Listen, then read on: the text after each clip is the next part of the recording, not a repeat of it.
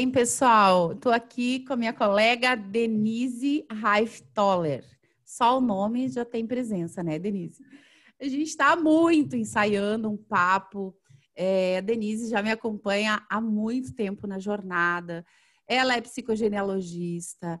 Ela também trabalha com a terapia integrativa, porque além da psicogenealogia, ela é fisioterapeuta, microfisioterapeuta. Então, a gente tem uma jornada já de longa data, de partilha de casos, né?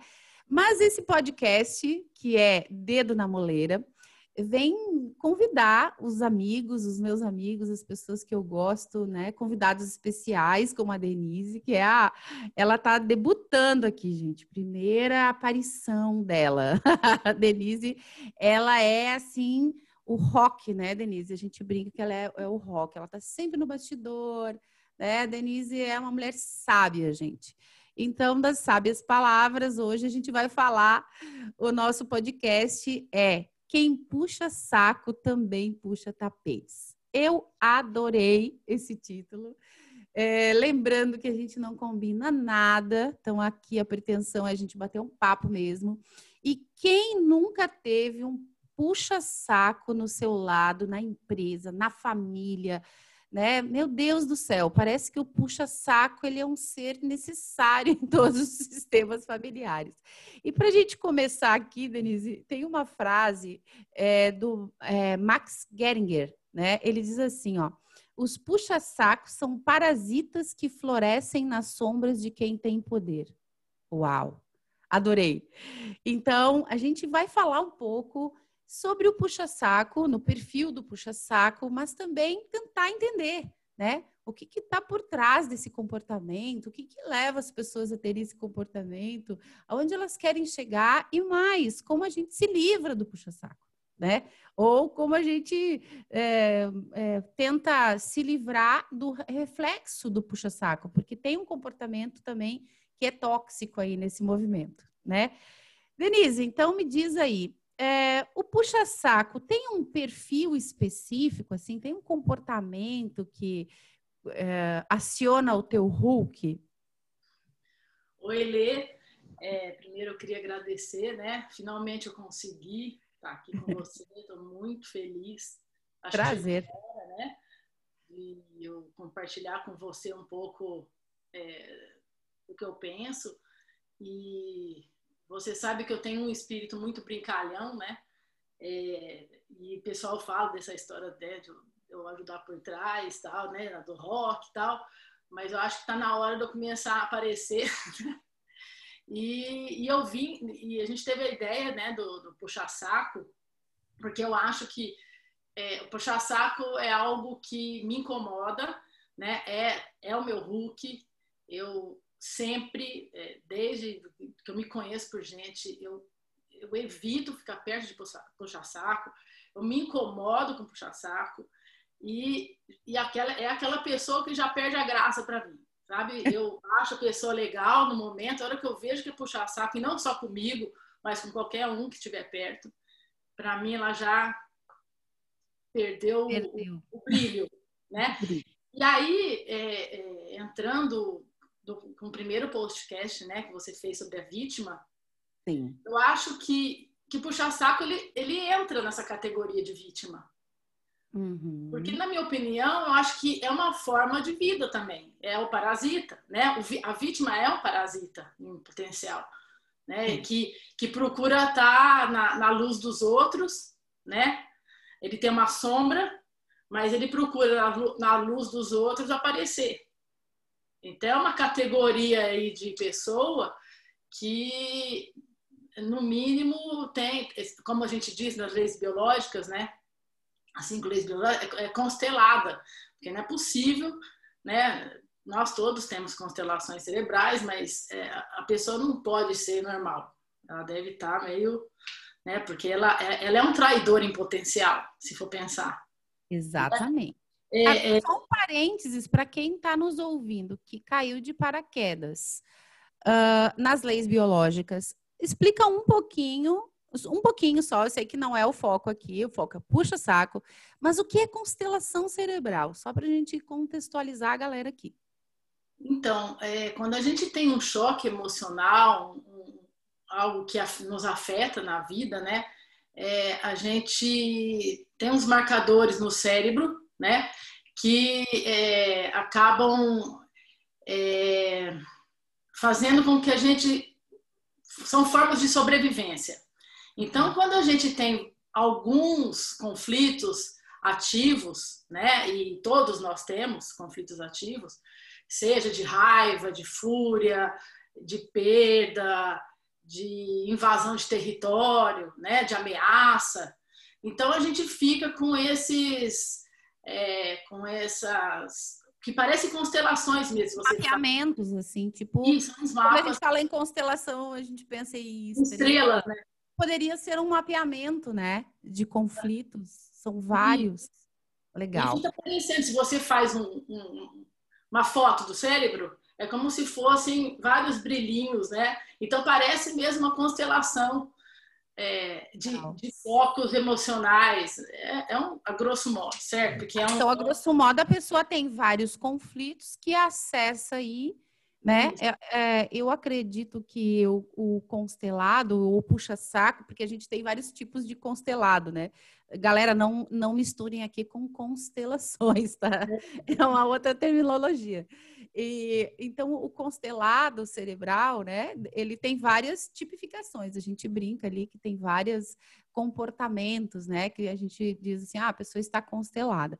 Então, às vezes, tem muitos conflitos ativos ali na, naquele indivíduo, dependendo da situação que ele se depara, né? Agora, o puxa-saco, ele tem, uh, ele tem um porquê, né? Qual é o porquê do puxa? O que, que ele busca, será, nas pessoas? Por que ele puxa saco? Depois a gente vai tentar pensar no para quê, né? Mas por que ele puxa saco? O que, que ele é. quer, será? Então, é, geralmente ele, ele busca vantagens, né? E benefícios. Então, é subir na escada, colocar a escada em cima de alguém para conseguir alcançar o que ele, enfim, deseja. É participar da galera, querer ser o legalzão, né? Então, esse é um benefício para o ego, óbvio, dele, né? E, e para que, na verdade, eu acho que o puxa-saco é, é uma pessoa que não. A inteligência é um pouco né, abaixo, porque ele precisa ser puxa-saco para aparecer, né? Para é o famoso baba-ovo, né? Então eu peguei alguns algumas uns adjetivos né, semelhantes, é. Então eu peguei aqui, ó, bajulador, né? Baba-ovo, que mais que eu marquei aqui? É, que faz adulação, né? Que bajula em excesso, isso. Então, então é, ele sempre quer mesmo é a vantagem. Eu acho que o benefício maior, isso é, felizmente, é, é muito forte no ser humano, né? É se dar bem. E, então, você fala de uma, o, o, o puxa-saco que, que quer tá na galera. Então, é uma coisa, é o puxa-saco para ser aceito, né? O puxa-saco para ser aceito, vamos dizer que ele estaria numa categoria é, leve de puxa-saco. Mas tem o puxa-saco que puxa tapete. E aí a gente poderia pensar que ele se interessa, talvez, é, em se empoderar ou apoderar, né? Ou, ou tomar algo que não é seu, né? Porque se ele não precisasse puxar o saco, talvez ele tivesse reconhecimento pelas suas próprias ideias. Né? Mas a gente percebe muito, principalmente nas corporações, aquelas pessoas que estão ali perto do, chefe, chefe para assumir uma promoção, para assumir um cargo de, chef, de, de chefia. Mas o, o, fato de aquele cara legal, aquele cara gente boa, que de certa forma tem uma máscara de puxa-saco, às vezes, né, ele é um grandíssimo puxador de tapetes, para não dizer outra coisa. Porque, às vezes, falando é, numa conversa, às vezes ele larga o seu veneno, né? Então, o que, que estaria por trás desse comportamento do puxa-saco que tem interesse, né? É, ele é ardiloso, ele é raposa. Que, que aonde que estaria o, o a, a, resposta do porquê ou do para quê já que a gente trabalha com psicogenealogia, né? Será que é lealdade, é reparação? Que tipo de comportamento ele estaria se conectando? Então, eu, lógico, a gente como psicogenealogista não tem como, né? não tem como não pensar assim. E, na verdade, foi a primeira, vou te confessar, que não conta para ninguém, foi a primeira coisa que eu pensei. Eu falei, para que que precisa ser puxar saco? Então, é, é, na minha opinião, eu acho que eu acho que é uma, é uma sanação e uma repetição. Eu acho que existe os dois aí. É, é necessário nesse clã é, ter benefício, né, para conseguir algo, né? Então, o que, que aconteceu lá atrás que a pessoa que não fez isso, que foi muito correta, que, né, que sempre se esforçou e não conseguiu nada, e aí vem um para fazer o contrário e vira um puxa-saco. Uhum. E tem o, a repetição que eu, me, me veio agora na cabeça, é, uma família, por exemplo, de políticos. Então, é um marcador ali, né, transgeracional, de que você precisa, você, política eu acho que é, um, é um ótimo para a gente entender, ou quem está ao redor do político, né, ou do, de, do contexto social ali, é, que você precisa puxar saco, porque ali um dia você é de um partido, outro dia você é de outro, um dia você xinga, outro dia você e o que tem por trás disso? Isso, pra, isso é puxar saco, né? É tem um jogo de interesse aí, né? Sim, interesse, então, para você ter benefício, né? Então, e é uma eu... relação simbiótica, né? Do cara que puxa o saco, no caso que a gente está trazendo aqui, nós estamos na véspera das eleições, que já fica aqui como um olhar, né? Que o político, às vezes, ele, é, ele tem o seu saco puxado, pelos puxa-sacos que têm um interesse em ocupar determinados cargos, então é uma relação simbiótica. Eu diria que eles são iguais neste caso, o puxa-saco e, e, o que é o que tem o seu saco puxado, eles estão no mesmo patamar aqui, né? E para nós que estudamos a psicogenealogia, a gente sabe que a, o, a profissão, se é que a gente pode dizer isso, de político, ela é uma profissão reparadora. Você quer Sim. falar um pouquinho mais sobre isso? O que, que o político busca em termos de profissão? Ixi, aí é a política. É o reconhecimento, não é? A política é, uma, é, uma, é um tema muito difícil, complicado, né? Porque é. eu já vi gente que eu nunca imaginei que fosse virar política e vira. Por isso que Sim. a gente fala essa história da psique, né? É Exato. Faz, é, da pessoa de um dia para o outro e virar político envolve poder, né? Envolve autoridade, aquela busca do pai, enfim, né? Pessoas que têm é, alguns, é, como que a gente fala, dificuldades aí de, de, de, se impor. Então, ela vê na política um palanque, né, para ser visto. Sim. E, e para dar ordem, né? Quer dizer, vamos claro. assinar aí que eu sou eu, fulano de tal. Vai legislar, né? Vai determinar as leis do clã, que é uma função masculina, né? E ele também busca, eu penso que nesse, nessa etapa pré-eleição, ele, o político busca reconhecimento. E o puxa-saco, ele busca isso também. Sim. Ele busca reconhecimento. Os dois estão buscando, né? Então, por que, que uh, o político busca reconhecimento? Ele quer que alguém escolha ele vote nele. e, na verdade, ele representa alguém que foi preterido no clã, né? Alguém que não foi reconhecido. Então, vamos buscar aí bastardia, alguém que ficou de lado, o excluído, né? Porque o, o, o puxa-saco, ele tem muito a ver com esse movimento. Então, dentro da lealdade, será que eu estou me conectando em lealdade àqueles que foram excluídos? Então, fica aqui a reflexão, né?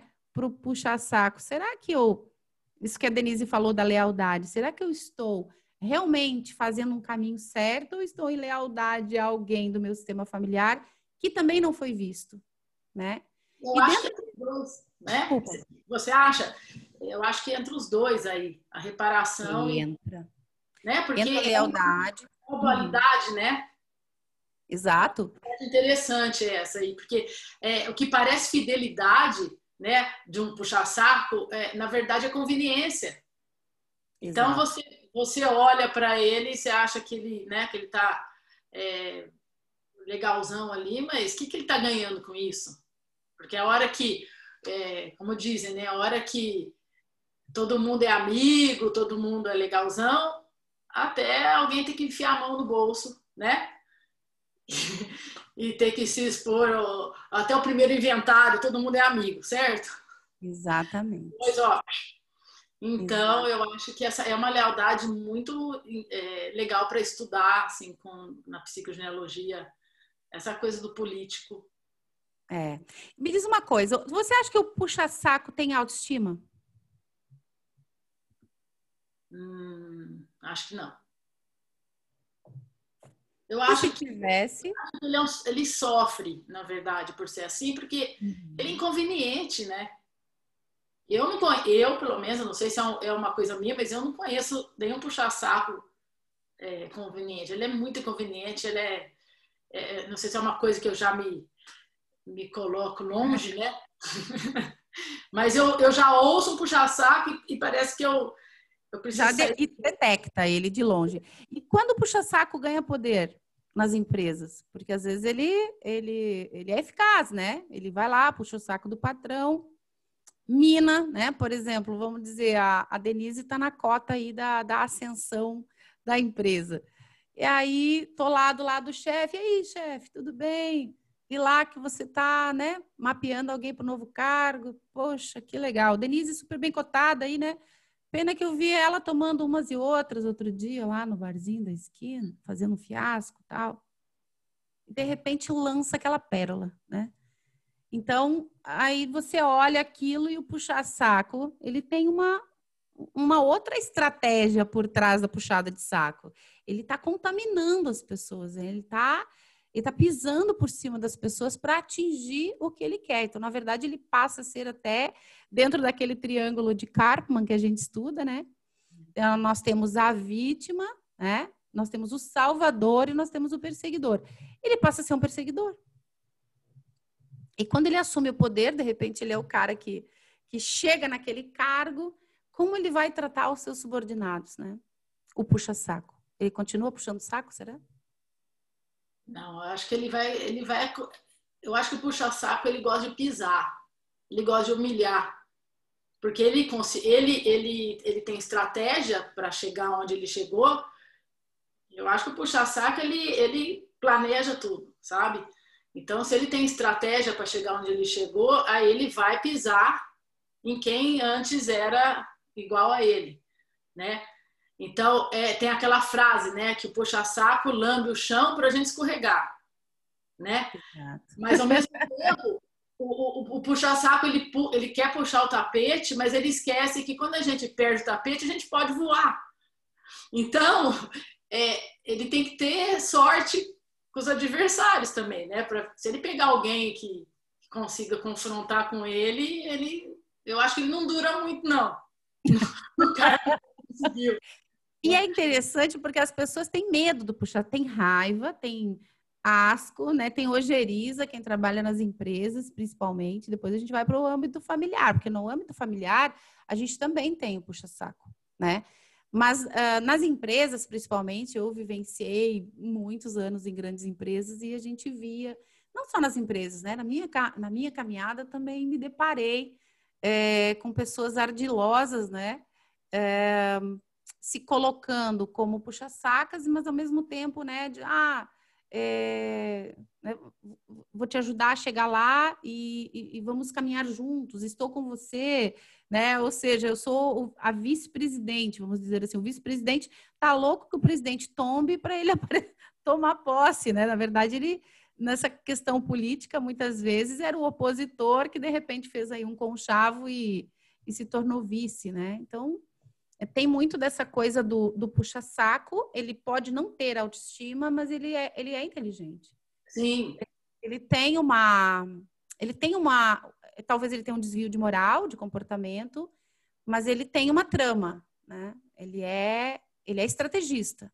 Sim, é, com certeza. Essa estratégia é nata, né? É a transgeracional, Lê, né? tá na célula. Então, se você olhar atrás, é, eu acho que até um, é uma personagem interessante para estudo, né?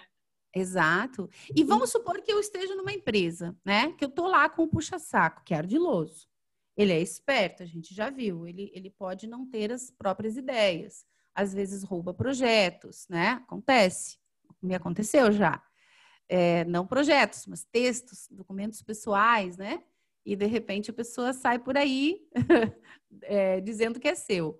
E, e essa, esse comportamento, Denise, já que a gente poderia fazer um link aí com as leis biológicas.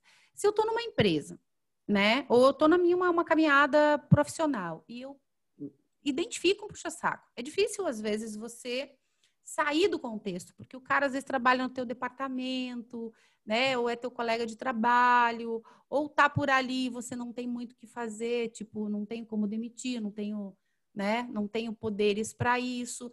Essa pessoa me deixa hiperatenta o, a vítima do puxa-saco me deixa.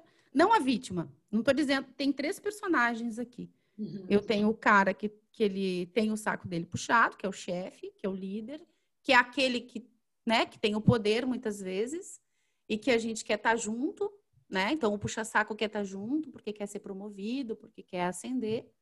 E tem os demais colegas ali que muitas vezes se sentem prejudicados, incomodados. E então acessa, poderia acessar uma uma hipertensão ou uma hiperatenção em relação ao comportamento do puxa-saco e que reflexos isso poderia trazer para quem está no entorno do puxa-saco, já que a gente fala que, que as, a gente adoece né, pelas memórias não genéticas, mas epigenéticas. E Bruce Lipton fala do entorno, né, o ambiente sua besta, diz ele, né? O chefe dele diz, Bruce, é o ambiente que determina o funcionamento da célula. Então, muitas vezes a gente está nesse ambiente, né? Como que isso poderia refletir nessa hiperatenção, né? Do entorno do puxa-saco? Olha, eu, você fez a pergunta para a pessoa certa, porque eu passei por isso é, num trabalho que eu tive, é, mas eu era vista como uma puxa-saco. É, e, e não é meu perfil, porque é, dizem que a gente é o que nos irrita, mas eu não concordo muito com isso. E eu nunca fiz isso. Você me conhece, né? Você é minha professora. A gente acaba é uma troca. É, nunca a gente não precisa ter vantagem, é, né? Ter vantagem com tudo, com as coisas. Eu acho que tem que ter humildade, né? Mas é, você chegar num cargo né, pelo, pelo, pelo seu esforço. Muitas vezes, quem está do seu lado acha que isso você conseguiu porque você puxou um saco, e não é, foi o meu caso, né? Quer dizer, eu consegui. E, e, e a, isso gerou o entorno, né? É, é, desunião, é, as pessoas ficavam desconfiadas, acabou o clima, né? Então eu acho que uma pessoa quando é vista ou né? Um caso, a pessoa que sobe, vamos falar do caso de um que sobe por, né? Ou consegue um cargo por, por ter sido puxar saco e, e ter programado tudo, né? Eu acho que estraga o ambiente, porque acaba, né? Acaba toda aquela fidelidade ou aquela união, as pessoas já conhecem o puxa-saco. Então, como que esse cara chega aí né? O que, que ele fez? Será que ele fez o famoso teste do sofá, né? Sim. É o que dizem, né? É, infelizmente, mulheres sofrem muito com isso, né? Isso. E, e, e, e, se deixam levar por isso, né? Porque é o poder, né, Lê? Uhum. Então, eu acho que é, estraga o ambiente de profissional, acaba a união, acaba aquela, né? As pessoas tem o, respeito, eu acho, que acaba. E, uhum. o, e realmente, Bruce Lipton, é, eu sou fãzaça dele, é, realmente nossas células são o que a gente passa, elas, elas são reflexo né, do, do nosso entorno. Exato. E, e, tudo vai dar errado. Tudo então, tava, desse negócio da hiperatenção, né? Vamos supor que é, se, se esse entorno determina a minha célula, eu poderia pensar que uma pessoa que está vivendo determinadas situações ou que viveu, porque a gente está falando aqui é, de uma situação no ambiente do trabalho, às vezes, em que tem alguém tendo determinado comportamento com uma intenção que poderia ser prejudicial a outros. Uma coisa é ele ter uma intenção em relação a ele, outra coisa é um reflexo em relação aos outros. Então, se eu vivi, se eu estou vivendo e se na minha família alguém já viveu esse conflito, é um dos, um, do, um dos sintomas que eu poderia viver uh, dentro dessa, desse contexto né, de hiperatenção poderia ser a insônia. Porque a insônia o que, que é? Né? Por que, que você acorda à noite? Eu tenho que ficar de sobreaviso. Eu uhum. tenho que ficar alerta. Por quê? Tem algo que alguém pode sorrateiramente chegar e tomar de mim. Meu cargo, Sim. minha ascensão, minha promoção, porque a gente está falando aqui de território também, do entorno do puxa-saco, né? Eu, eu costumo usar muito um termo né, com meus clientes é, que nós somos bichos, né? Então, é, sempre que a gente for entender uma emoção, a gente entender que tudo pode ser um predador para a gente. Então, um colega de trabalho, uma conta para pagar, é, alguém que está focando no meu lugar, tudo é predador. Então, a gente, enquanto bicho, a gente precisa, como sobrevivência, é a insônia, por exemplo, ter, você ficar alerta, é, ficar com aquela é, é com, com pensamento acelerado, porque eu preciso resolver o que eu tenho que fazer para eu poder sobreviver, né? Então, é, o predador para a gente nos faz crescer ou nos faz ou nos tiram a saúde, né? Então, é, essa é a é, é, que eu acho que o puxa-saco ele é um predador em potencial. Você falou uma coisa importante agora, Denise, porque é, eu acredito na concorrência positiva, né? Sempre pensei dessa forma e eu acho que se a gente pensar que existe um alguém que quer tirar o teu lugar, você tem uma mente finita, uma mente pequena, né? Eu prefiro pensar na abundância. Então, eu acredito que aquela pessoa que talvez fique, a gente começou o papo aqui, né? Então, relembrando, estamos aqui no podcast Dedo na Oleira, quem puxa saco também puxa tapete, né? É, a gente também pode trazer esse movimento como um movimento positivo. Então, para eu sair dessa mecânica do puxa-saco, principalmente dentro de, uma, de um ambiente corporativo, eu posso olhar para essa situação, né? Lembrando que, primeiro, existe a lei do retorno, né? Essa criatura está tendo esse comportamento porque, com certeza, tem algo que explica ela ser assim em relação ao sistema dela. Haverá uma lei da atração, né?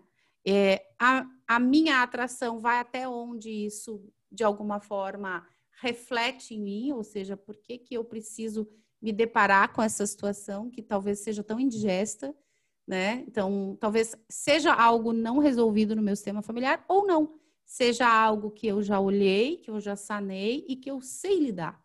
Né? Então é bem interessante porque ele me motiva, né? Eu acho que o puxa-saco ele pode nos motivar. A gente pode aprender também, porque ele não deixa de estar ali numa dentro de um contexto uma pessoa tóxica, né? Ele é legalzão, mas ao mesmo tempo esse puxa-saco negativo, ele também poderia ser uma pessoa tóxica e ardilosa, né? Então, eu acho que ele propulsiona também o teu movimento ascendente, né, de negócios, profissional, mas dentro do teu eixo, né, não se preocupando com o concorrente, né? Se a gente vai ver, é claro, é, os grandes vencedores, né, Ayrton Senna, todos esses caras que competiam, é, eles estavam focados na vitória, sim, com o olho no retrovisor, né? Sempre tem aí o olhar para aquele que está chegando, né? Então, é? né? Exatamente. O tempo todo. Né? É, mas eu acho que eu, é, é, a própria caminhada da psicogenealogia, né, Lê, nos mostra a enxergar o outro lado da moeda.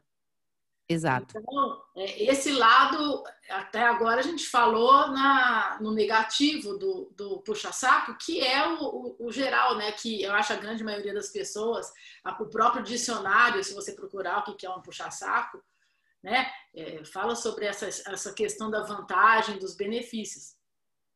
Mas quando a gente tem o outro olhar, né? A gente muda a nossa lente, porque é, a gente não consegue mudar as pessoas mas se a gente mudar, a gente muda tudo. Então, eu acho que o mais inteligente, é, já que a gente não pode mexer com o humano, né? Infelizmente a gente tem esse poder, né? Não é bruxa nesse, nesse, nessa, nesse valor aí de tentar mudar alguém, a gente precisa mudar e entender o que aquela pessoa está fazendo do nosso lado para a gente melhorar, para a gente crescer, é o, é o puxar saco positivo, né? Claro. Então, a gente tem claro. que ver eu, é, pelo, pelos todos esse essa caminhada de autoconhecimento, né, que a gente faz, é, é, eu acho que essa é a cereja do bolo, né, para a gente sobreviver enquanto presa claro. e predador, né, que Sim. somos aqui, né, humano e ninguém é perfeito realmente, mas é, eu acho que é bem inteligente também a gente pensar que quem puxa, se a gente pensar na mecânica do puxar o tapete, quem puxa o tapete, ele cai para trás. Sim. Então, é, eu acho que cabe a nós, que se a gente tem contato com puxa-sacos, ensinar o, o, o bajulador, né, o baba-ovo, a em vez de puxar, porque ele vai cair uma hora, né? Na mecânica você puxa, você cai. Claro. Puxar alguma coisa vai cair. Então, é mais, é mais inteligente você empurrar, ou seja, ou você anda junto, ou você ajuda a pessoa sem querer puxar o tapete ou, ou derrubar essa pessoa, porque você vai cair junto uma hora ou outra. Claro. Né? É, então... tem, tem muita gente que se aproxima para obter benefício, né? É. Então, ah, não, legal, sou teu amigo e tal, e vou, te ajudo, né? Mas eu sempre estou ali olhando o que, que sobra para mim, né? Tô ali de alguma forma, às vezes nem para puxar o tapete, mas para no vácuo, né? Porque talvez não tenha essa potência, não tenha o motor, né, para andar naquela velocidade, mas vai no vácuo, né? O vácuo também te movimenta, né?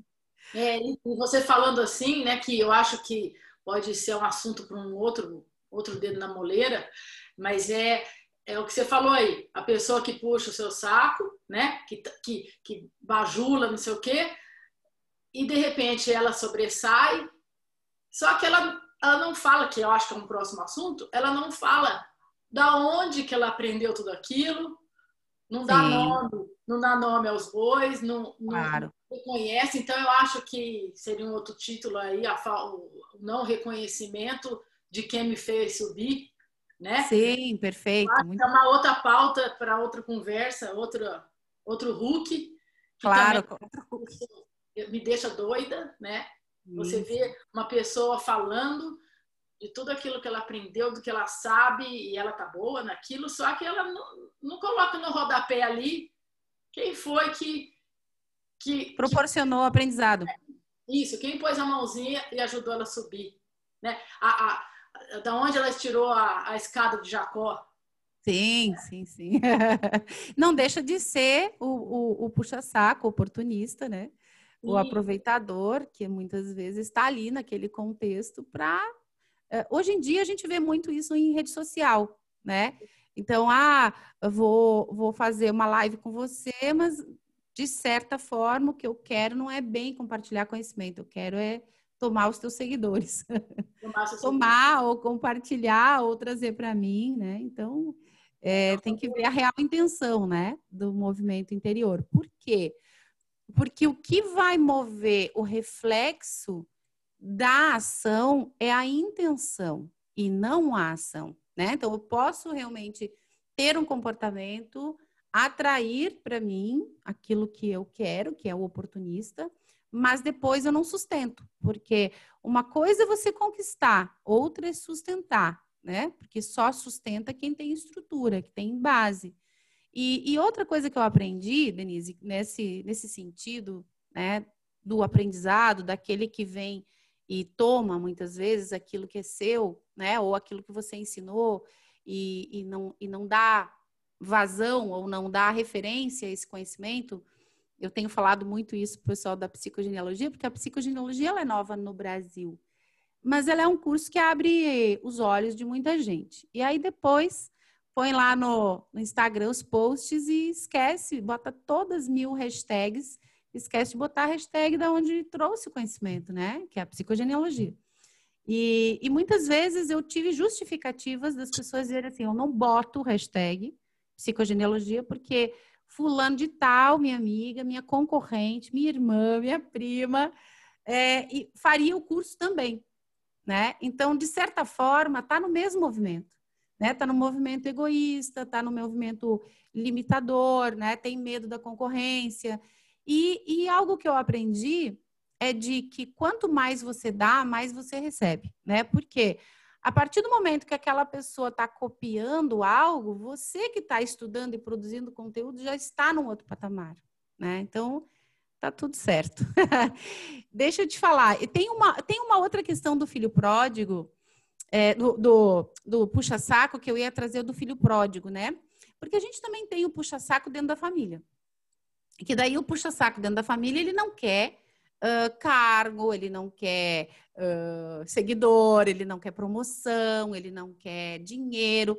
Ele quer ser visto ou ele quer ferrar com a vida do outro. A gente vê muito isso, por exemplo, relação duas noras com uma sogra, a disputa da atenção, né? As, os terrenos contaminados.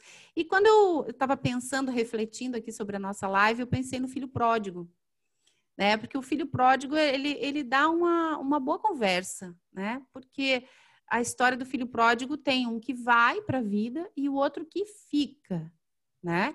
E num determinado momento, quando o pródigo volta, o que fica, fica muito indignado. Eu poderia dizer que o filho que fica, ele é um puxa-saco? Interessante. Essa é uma pergunta para minha professora responder. Eu acho que não, não necessariamente. É difícil, essa resposta é difícil. É, vou procurar na Bíblia. É interessante, mas... porque o que fica, de certa forma, ele fica. Ele fica. Ele fica trabalhando, vamos pensar, ele fica trabalhando. Tô aqui, pai, tô do teu lado, né? Sou teu companheiro. Ele tá ali, puxando o saco. É, Muitas mas... vezes, por que que, por que que ele fica muito indignado com aquele que volta? Porque tem um pouco da projeção, né? É, então, mas porque o pai deu chance, né? Pro que volta. É, ele comemora aquele que retorna, né? Que foi, que perdeu tudo, que errou. Mas aquela pessoa tentou. Ela foi para a vida, né? E, e quando a gente diz da sombra, o filho que fica, ele fica na sombra do pai. E ele, de certa forma, ele gostaria muito de ter ido. Porque a gente só aprende quando a gente quebra a cabeça, quando a gente quebra a cara, quando a gente tenta, faz parte do movimento de fazer. Mas o que, que o puxa-saco faz? Como ele não tem, muitas vezes não tem a luz de, de ser, né? Como diz o, o Max Geringer, os puxa-sacos são parasitas que florescem às sombras de quem tem poder, e aí não, eu não diria só o poder, mas quem tem o movimento propulsor, o movimento ativo, ou na família o movimento de liderança, né? O cara que fica à sombra, é, ele, ele de alguma forma ele está ali, né? Bom, como eu não tenho coragem de ir para a vida, como eu não tenho é, essa pegada do meu irmão, essa, esse desapego do meu irmão de ir, eu fico. Eu fico com meu pai, eu fico ajudando, eu faço a lavoura, é, eu ajudo na colheita. E quando meu irmão volta, que ele perdeu tudo, o que meu pai dividiu, eu me indigno, porque ele vai comemorar a volta. Mas e eu? Cadê o meu reconhecimento?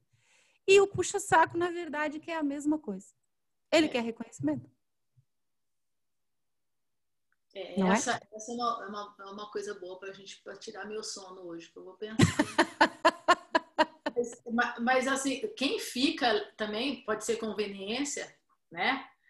Mas pode ser o, o, o que ele tem né, para fazer, ficar do lado do pai, ele não tem essa vontade de ir.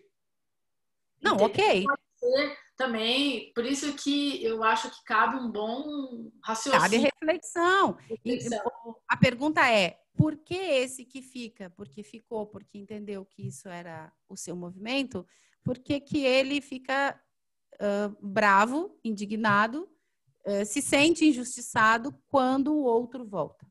E o pai comemora né, esse movimento.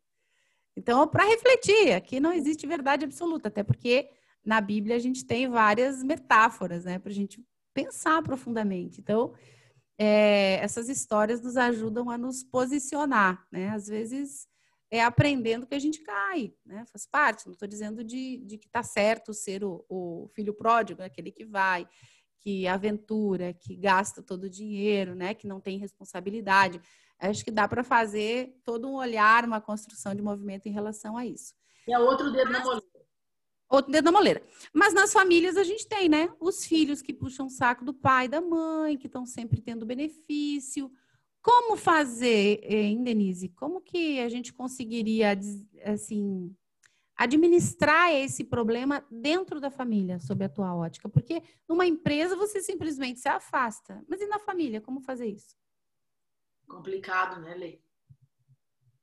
É complicado porque você pode arrumar rolo, né? Você pode, você pode querer mostrar e só você enxergar. Tem isso também, porque às vezes a pessoa está ali puxando o saco e só você está incomodado, e cinco não, você tá, né? Então é muito complicado. Eu acho que a família, ela, se, se, ou todo mundo enxerga e tem a mesma opinião, né? Não acontece. O que não acontece numa família. Acontece. Na família, tem sempre alguém que se sente prejudicado, né? Pelo puxa-saco. Que às vezes é um filho que diz: Ah, olha só, fiz para você o café da manhã. E o outro que não tem esse perfil diz: Meu Deus, lá vem ela. Né, puxando o saco do pai e da mãe, e eu aqui, né, que não tenho essa aptidão, às vezes a gente entra nesse nível de comparação com os filhos mesmo, né? Então, é aí que, que entra a história que a gente falou no início, né? Que eu, começa a mexer tanto com o emocional, estamos falando de filhos, que aí entra uma constelação cerebral, porque para você sobreviver dentro, como filho daquela, daquela família, né? Daquela, daquele entorno, você precisa se igualar para receber os mesmos benefícios. Isso. Então, se, se um filho se sente prejudicado porque vê um irmão puxar saco, e esse, só se, se esse irmão está recebendo mais do que ele, né? Ah, ele está fazendo isso, ele ganha isso, ganha aquilo, ganha presente, ganha beijo, ganha amor, ganha abraço. Então eu vou fazer igual. E é aí que eu acho que o cérebro fala: opa, tá precisando você mudar o seu jeito de ser. Então, então a pessoa acaba, ela não vai ser ela mesma, né? Ela, ela, ela começa a aprender a ser manipuladora, a mentir, a, a, a não expressar os, o, o, o, que é dela mesmo, né? Exato. Ela precisa, como sobrevivência, puxa saco. Então, eu acho que acaba o, o puxa saco acaba sendo uma forma de sobrevivência. Claro. Tema. Né? Então, quando a gente vai buscar a resolução desse conflito do puxa saco, a gente vai ter que olhar para o sistema familiar, né? Aonde foi que alguém teve que se adaptar, né? O professor Fabiano fala isso no curso de dental, quem que teve que se adaptar para sobreviver. É uma adaptação, sim. Para ser olhado. Então acaba que o, o puxa-saco é, também é uma vítima, né, do sistema. E é esse o olhar que a gente acaba buscando fazer, né? Tentando. A gente começa aqui acionando o Hulk, porque quem não, né? Quem não acessa o seu Hulk, eu também me incomodo bastante com isso. É, até, tem uma, até tem uma frase que é de um autor desconhecido, que é não confie em quem puxa saco. Lembre que o homem acaricia o cavalo só para poder montá-lo. Eu achei o máximo. Ah, muito bom. E é desconhecido, não sei. Então, é isso aí. Você, você vai montar na pessoa. Você acaricia, acaricia, pá, né? Exato. E outra situação, né, para a gente olhar aqui por uma, uma última ótica, talvez, e não estou dizendo aqui que, que essas versões se bastam, Eu penso que tem muitos desdobramentos de puxa-saco, né? Mas uh, eu já vi é, casais, de repente tem ali uma, uma amiga da mulher do casal, super amiga, super puxa-saca, aquela amiga bem legal, que na verdade, na verdade, o interesse dela é o marido da amiga. E ela se faz de puxa-saca, né? Ela traz bolo, ela vem conversa, ela é legal, ela vem puxar o saco, de novo, com interesse e com o intuito de puxar tapete, né? Então, é muito interessante entender essa mecânica, por que eu atraio essa mecânica e para quê? Que eu atraio alguém que quer tomar algo de mim. Sim, tem que ver se essa, é, se essa mulher percebe, né, que a amiga é assim. Às vezes ela tá ali no ponto cego dela, né, na, mini esquizofrenia dela, que ela não percebe, ela acha que a amiga tá agradando porque gosta, né? Então é bem, é bem complicado. É... E como sair dessa? Como, como sair do puxa-saco? Como que você, assim, fazendo um, Uh, trazendo um pouco da, da tua história, do, das tuas dicas de, de desviar do puxa-saco, porque ele vai existir, ele é, ele é histórico, né? Até no, os discípulos de Jesus, né, tinham o puxa-saco. Esses dias eu vi o, o, o seriado Maria Madalena, e dentro do seriado Maria Madalena tem a versão Maria Madalena, mas tem muito ali um conflito entre Paulo e Maria Madalena, e ele tem ciúmes dela, né? Porque por ela ser mulher, por ela ser quem é, e de alguma forma ele, em alguns momentos, né, ali no, na, na, série, ele se sente preterido, né? Então ele dizia assim, nossa, mas por que, que ele não contou para mim isso? Por que, que ele não falou comigo, né? Então tem muito é, desse, dessa questão do puxa-saco, ela é muito histórica, ela não estou dizendo de, não estou desmistificando e Paulo de Tarso, porque, enfim, é, é um discípulo e tem todo um olhar e um legado, uma espiritualidade, a gente estuda Paulo de Tarso, mas como para ver que, inclusive, os discípulos, todos eles tinham as suas falhas, né? Todos eles tinham as suas vulnerabilidades, todos eles tinham as suas fragilidades, para ver que Jesus escolheu, uh, talvez, as pessoas na sociedade que a sociedade mesmo, à época, pensava assim, nossa, mas como assim fulano de tal ali, né? O cara que cobrava impostos, é, Madalena, né, que era considerada equivocadamente uma prostituta, né? Então, se a gente puder olhar sob outros olhos. Então, o convite aqui é, claro, uh, olhar para os nossos Hulks, né? Olhar para aquilo que nos incomoda, uh, perceber por que, que eu atraio determinados comportamentos, e mais do que tudo, para quê? Tá, e daí tomei consciência disso. Como sair dessa jornada da atração do puxa-saco? Como é que eu posso desestabilizar, cortar esse movimento? Bom, se é comigo, né? Ou se é com um cliente meu que tem, que traz esse motivo de consulta, eu vou correr a, a genealogia dele, né? Entender o, o para que dele ter que passar por isso, olhar quem foi, com quem ele está vinculado, com quem eu estou vinculado, se for o meu caso, porque isso é, o, é, é a evolução, né? A nossa evolução está em cima das nossas dificuldades diárias. Então, eu acho que é, é uma pulguinha atrás da orelha e o que incomoda para a gente olhar e falar, não, é aqui que é o ticum, né? É o meu ticum, então eu tenho que olhar para isso, é o que é o que está a pedra no meu sapato, ou de quem foi na, minha família, na minha, na minha genealogia, e fazer diferente, né? Ou ensinar esse puxa-saco, ou mostrar o caminho, né? Ter uma boa conversa, quem sabe. Sim, falar. Isso, porque às vezes o puxa-saco, por, por ser um, um sei lá, se, se, entrar nessa história do psíquico, né? Mas a pessoa não sabe é, ou não tem noção que ela é assim.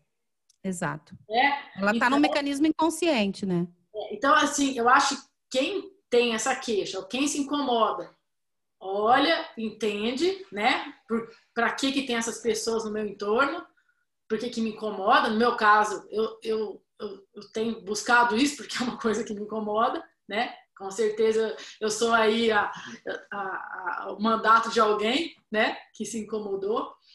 E, e tentar mostrar para a pessoa é, o não eu já tenho, certo? Claro.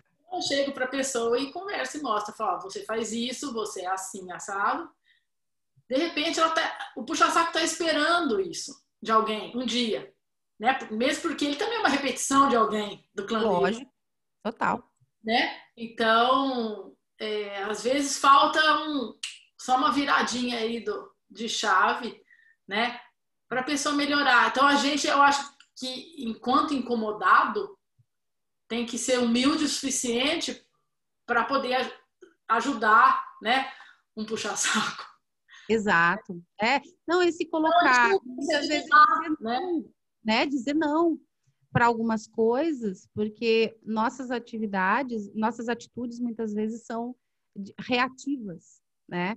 É, eu reajo é, de uma forma repulsiva em relação àquela pessoa que, que eu penso que possa me prejudicar ou que esteja me tirando a paz, ou que esteja me, me incomodando, né? Então eu preciso às vezes dar dois passos para trás uhum. para tomar fôlego. Então, quando está dentro da família é complicado porque você às vezes não consegue é, é, mexer na dinâmica familiar, mas você pode mexer na tua dinâmica, né? Entender Sim. que você não precisa daquilo para ser visto.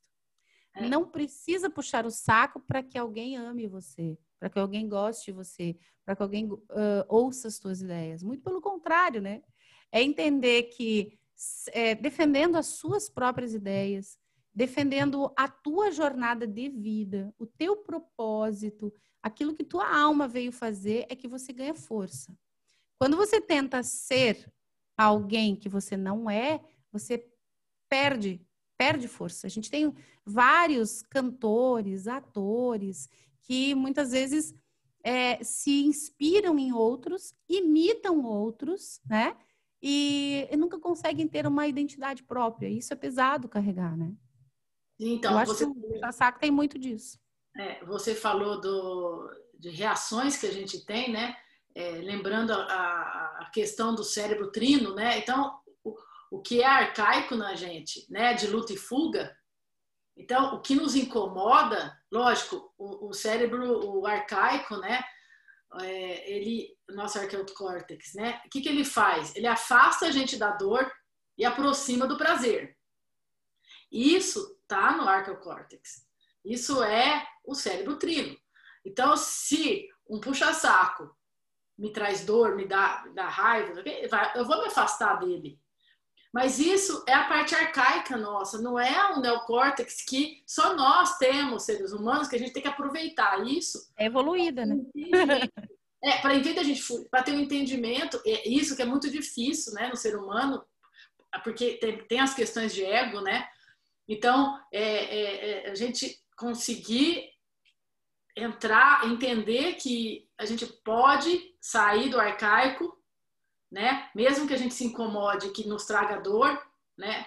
Porque a tendência é aproximar do prazer e essa pessoa não me traz prazer, né? Lógico. Então é entrar no neocórtex, que é o racional, né? Entra o límbico, enfim, né? nossos três cérebros e é, inteligentemente, né? Tentar mudar ou colocar esse puxa-saco numa linha, né? ou mostrar a, a, a, a real para ele. Uhum. Então, por claro. isso, que dentro da família, muitas vezes a gente usa muito o nosso arcaico. Sim. É, é. A gente, a gente Por uma necessidade de pertencimento, né? Isso. Eu preciso pertencer, então, para pertencer, eu me adequo a essas normas, né? E, e é muito interessante porque você tem dentro da família os pertencentes da família, então eu tenho ali a, a família de sangue, e eu tenho os agregados. Genro, nora, sogro, sogra e por aí vai. E aí, o, o na verdade, o genro, a nora, para a questão do direito, né, ele não é parente. marido não é parente, legalmente falando. Né?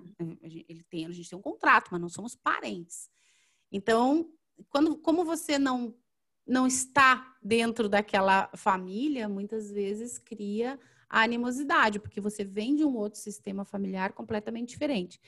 Mas eu vejo, por exemplo, eu sou a, a nora mais velha, né? De uma minha sogra, meu Deus, é um presente na minha vida. Mas uh, são três homens e as noras são três mulheres, né? E a mulher por si só, ela é mais birrenta, é mais, né? A mulher no ambiente corporativo, ela é, tá, tá mais envolvida emocionalmente com as coisas, se dói um pouco mais, né? É, então é mais vulnerável, quer mais atenção, né? Então é, é, muito interessante olhar esse comportamento. Eu, talvez por ser a primeira é, nora, né? Eu namorei o mais velho, eu comecei a namorar meu marido com 15 anos. Então, por sorte, pela lei da hierarquia, né, eu tô tranquila. Mas eu percebo, né, uns movimentos nas famílias quando você tem ali uma disputa de lugar, disputa do olhar, né, disputa da, da prioridade. Então, tem muito disso. E eu acho que o grande segredo é, é você olhar a pessoa como se você se colocasse holograficamente fora daquele contexto. Né? Ontem a, a Catiúcia falou isso no curso e é algo que eu falo na formação. E é algo que eu exerço no meu dia a dia. Eu, me, eu, me, eu consigo me deslocar holograficamente, que eu acho que todo mundo que está na jornada do autoconhecimento, está na jornada da psicogenealogia, deveria fazer. Tentar, né? E foi, foi por esse motivo que eu comecei a estudar para psicologia. Porque eu tive uma experiência de bilocação de consciência. Eu vi eu me vi deitada na cama, eu, meu marido, meu filho, e me vi no teto de uma sala, né? Então, claro, é uma outra é uma outra parte sutil do nosso eu que se deslocou. Então, a gente consegue, é possível, se você fechar os olhos e você se imaginar numa praia, você está aqui, matéria, e você está nesse outro lugar, porque a mente tem essa capacidade. Então, se a gente consegue se deslocar, né? Daquele status que, que te deixa angustiado, que está ali no meio do puxa-saco, que está na, naquele conflito familiar ou empresarial, e você conseguir sair dali, né? Observando você como um personagem de uma cena, tente perceber o que esse movimento quer me ensinar, né? O que, que esta pessoa quer me ensinar? Ela talvez esteja te ensinando que na tua família, né? Já que eu estou muito indignada com essa história do puxa-saco, eu tive compreensões gigantes é, e agradeço todas as pessoas que quiseram puxar o meu tapete, porque historicamente na minha família puxaram o tapete de uma nação, de um povo, né? Pela sua concepção religiosa.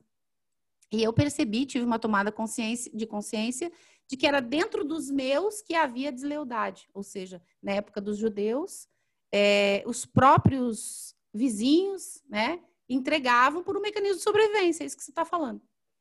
Então, eu percebi e agradeci a todos os puxa-sacos e os puxadores de tapete que chegaram perto de mim, porque eu tive oportunidade de compreender a minha história. E quando a gente consegue transcender, quando a gente consegue olhar para os puxa-sacos, né, para as pessoas que vêm puxar teu tapete, e agradecê-los, né? Tipo, olha, muito obrigada por você ter feito o que fez, porque graças a tudo isso hoje sei quem sou, né? Então eu acho que se a gente consegue holograficamente se deslocar, né, olhar para aquela cena e observar, foi o que a Catiúcia falou ontem, né? Vamos observar o que, que está acontecendo ali, o que, que eu posso aprender com isso. Então, saia do teu ego inferior, né? Do teu eu inferior e vá para uma outra dimensão, que é uma dimensão de entendimento, né? Que aí é uma dimensão emocional e aí a gente pode também elevar ainda mais e para uma dimensão espiritual, né? Entender que somos, todos somos irmãos, todos somos um, estamos todos buscando o nosso melhor. Então, eu sei que não é uma jornada fácil, a jornada aqui do podcast não é da psicogenealogia, mas de alguma forma, sim, nos deparar com os nossos Hulks, né? Porque o dedo na moleira não deixa de ser o Hulk nosso de cada dia. Eu acho que esse vai ser o meu podcast, né? A Dani falou o chicote nosso de cada dia, o meu vai ser o Hulk nosso de cada dia. que nos faz ter esse olhar, né, Denise? Uhum, esse é o grande segredo, né, eu acho, da vida, do autoconhecimento, é essa coisa do observador, né? Eu é. acho que é o grande segredo de qualquer terapia. Eu acho que a primeira coisa que uma pessoa chega, a gente fala, se coloque fora desse ambiente de briga, de puxa-saco, de baba-ovo, enfim. E olhe, né, ou qualquer tipo de, de queixa, é, olhe o que está acontecendo como observador. Eu acho que é a forma, na minha opinião, né, humilde opinião, é a forma mais inteligente né, da gente entender, porque você precisa entender o que está acontecendo. Não adianta você sair atirando e né, batendo, é, virando Hulk só, né? Hum. Mas é a forma inteligente de sair de uma situação de entendimento e é, dos praquês, né? Exato. E, e para chegar nesse nível de observador, tem muita lenha para queimar. Olha, vocês já viram por que, que a Denise é o rock. Ela treina esse negócio de ser observador. Ela é muito observadora. Agora, Denise, desmascarei você, porque você. Isso é sabedoria, né? Ser observador é ser sábio, gente. É, é entender. Olhos, né?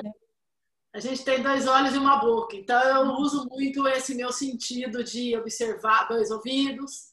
Isso. E, isso, observar e captar o que, o que é importante. Eu acho que é muito do meu signo também. Né? A pessoa que nasce dia 24 de dezembro é, tem algo a, a, a, a, querer transmutar né, para a humanidade. Não é Exato. É e quem, é quem tiver interesse, né, vamos fazer a formação, né, Lê? Então, não, pode vir, pode vir. Psicogenealogia aguarda. Eu fico muito é? feliz, eu, eu já te falei sobre isso, né? Eu fico tão feliz quando vejo gente entrando. Eu, eu, falo, eu falo, vai, pessoal, porque. É bom, quando a gente tem alguma coisa, vive alguma coisa que a gente gosta, a gente quer que alguém experimente, né? É, porque só assim você consegue fazer esse holograma. É. Por isso que eu Exato. falei que muita lenha para queimar. É uma caminhada que todo dia a gente aprende, né? Todo e dia. dói, gente... né? E dói. gente, a gente não promete libertação durante a jornada. A libertação vem depois, né? Com uma jornada interior. É um processo, então, né? É um processo. Os clientes sempre perguntam, né? Mas é, é, quando que vai? É, que, que, dia? Né? Quer saber a hora, o dia, os minutos que ele vai ter o portal da sabedoria e, e a posição do holograma que ele vai ocupar. Isso. É, se é uma você jornada. e fizer o seu o seu 100% do seu 50%, porque eu faço o meu, né? Eu falo muito isso. Eu faço o meu 50%, uhum. você faz o seu. Vai dar, dar o 100%, né? Então faz a sua parte. Mas a pessoa, por isso que no, no, no início da live, né? Da nossa conversa, do nosso podcast, eu falei, é, o, o, o bajulador, o baba-ovo, o puxador de saco, ele é uma vítima. Ele uhum. entra no primeiro podcast lá. Exato. É uma forma de sobrevivência. E ninguém quer ser visto como vítima, de alguma forma, ninguém quer ser. É, acaba tendo comportamento, ele tá em lealdade com alguma outra pessoa que não foi reconhecida, e uhum. ele, além de ser muitas vezes predador, ele é vítima. Vítima do seu próprio comportamento e da sua falta uh, de entendimento, né? De que ele tem um potencial, de que ele tem uma luz, de que ele tem um, um para que viver, de que ele tem um dom, né? Então, se você se encaixa, né, nesse assunto, se você conhece alguém que deveria refletir sobre o assunto, se você convive com uma pessoa assim e não sabe como lidar, então foi esse papo que eu e a Denise tivemos aqui que visa, sei lá, conversar, compartilhar um pouco de entendimento da psicogenealogia, das, das, da nova medicina germânica, né, das leis biológicas, um pouco da vida também. Denise, querida, foi uma delícia. Gratidão pelo teu tempo. Obrigada por partilhar um pouco do teu Hulk, que eu tenho certeza é o Hulk de muitos. E se quem está nos ouvindo aqui tiver é, alguém que gostaria de ouvir, né, que você entende que precisaria ouvir esse conteúdo, por favor, compartilhe, clique Curta o nosso conteúdo, canal do YouTube também, Psicogenealogia Evolutiva Liz. Esteja conosco nessa jornada. Muito obrigada, Lê. Então, a gente deixa como última frase aí, né? Quem tem luz própria não precisa andar na sombra de ninguém, né? Amém. Então, eu acho que essa é, o, é o, a frase para a gente fechar essa conversa deliciosa. Muito obrigada pelo convite. Fico lisonjeada por fazer parte dessa, dessa seleção que você fez de Dedo na Moleira. Ó, você gente, sabe que eu, gente, é, como, como bom, uma boa capricorniana que você tem uma em casa, né? Que eu sei. É, né? Você é. sabe que a gente gosta daquilo que é certo, que é correto, né? Então, acho que é por isso que você me chamou pro dedo na moleira, né? claro, né? Ah, saber essa sabedoria. Vou, vou pegar alguém aqui que tenha. Não é qualquer um que bota o dedo na moleira, né? Precisa ter bastante personalidade para botar o dedo na moleira. Personalidade, é isso aí.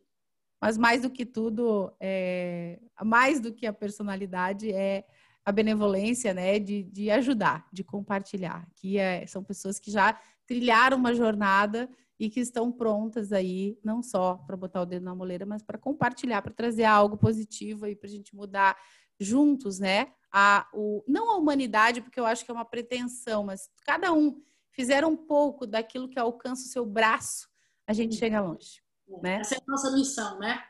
Amém. É isso mesmo. A gente está no caminho. É isso aí. Obrigada, gente. Obrigada. Um grande beijo. A gente se vê no próximo podcast. Beijo. Beijo, Denise. Até mais. Obrigadão.